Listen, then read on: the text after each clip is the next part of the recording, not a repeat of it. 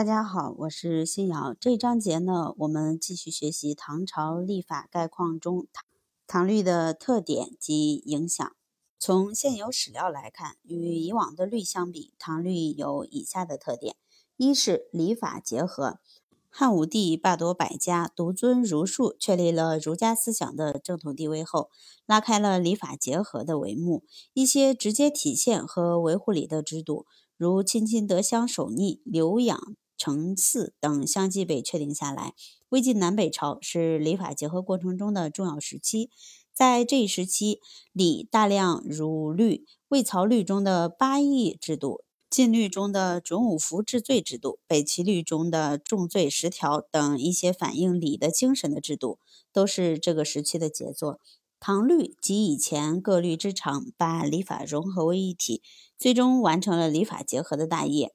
因此，唐律是一部礼法完全结合的法典，而不像以往的法典只是部分制度上的礼法结合。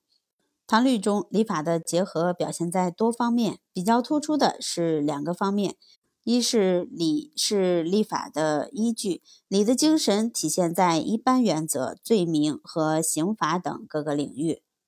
比如唐律书议名利中有官品一号的富人犯罪，各依其品从义、情、俭、当、免之律的原则，是依据礼而确定的。第二个，法是维护礼的武器。唐律中的法处处以维护礼为己任，打击各种违礼行为。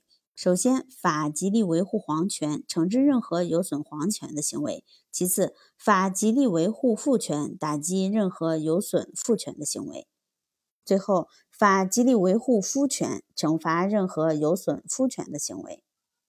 第二个特点为首创书义，唐律首创书义，把对律文的解释和补充形式推到了一个新的阶段。我国早在西周时期已出现了解释法律的书籍，时称说律之书。可以说，这种书没有法律效力。秦的法律问答在解释和补充法律内容方面迈出了一大步，不仅解释文具有法律效力，而且解释的面扩大到定罪量刑等一些方面。但是，这种解释和补充还处于局部、不成系统、不完整的状态。汉魏晋时期对法律条文的解释和补充。有了进一步的发展，唐律书议的诞生，实现了对律文解释和补充做法的飞跃，使其发挥了更大的作用。它阐明唐律的指导思想，简述了每一篇目的严格情况，解释律文，概说罪名之间的区别，简说有关刑罚的一些问题。这样。唐律的书议便使中国的法律解释达到了一个新的高度，明显优于以往任何的法律解释。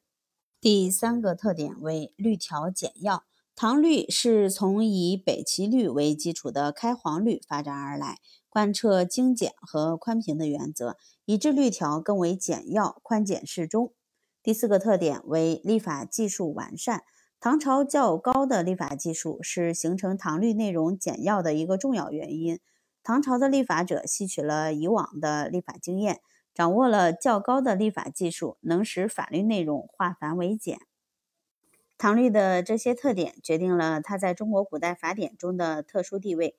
清代法学家薛允生就认为，在中国历代法典中，唐律最为善，唐律的最善之名受之无愧。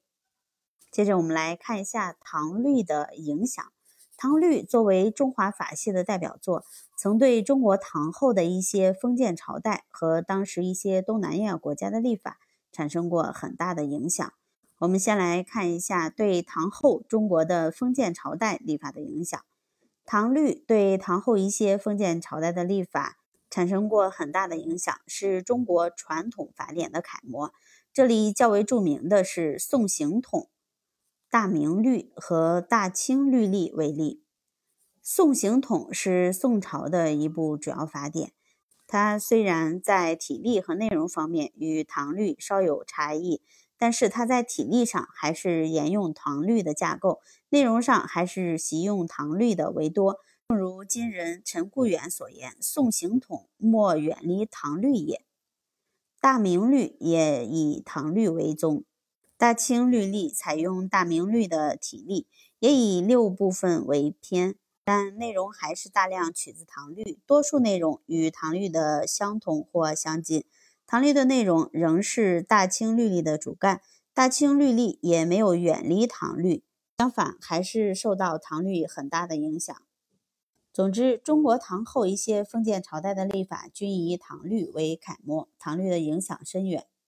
这我们来看一下唐律对当时东亚国家立法的影响。唐律对当时一些东亚国家的立法产生过影响，涉及的国家包括朝鲜、越南、日本等。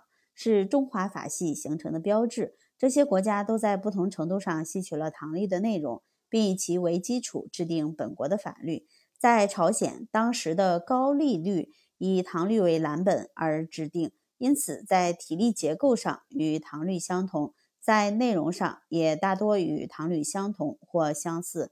在越南，李太尊明道元年颁布的刑法，陈太尊建立中六年颁布的。国朝刑律，李氏王朝初年制定的弘德刑律等，都以唐律为楷模。在日本，文武天皇时制定的大宝律令和元正天皇时制定的养老律令等一些法律，都是唐律的翻版，这已为日本学者所承认。鉴于唐律在东亚国家的影响，世界学术界对唐律和以唐律为代表的中华法系给予很高的评价。日本学者把唐律译为东方法治史曲轴。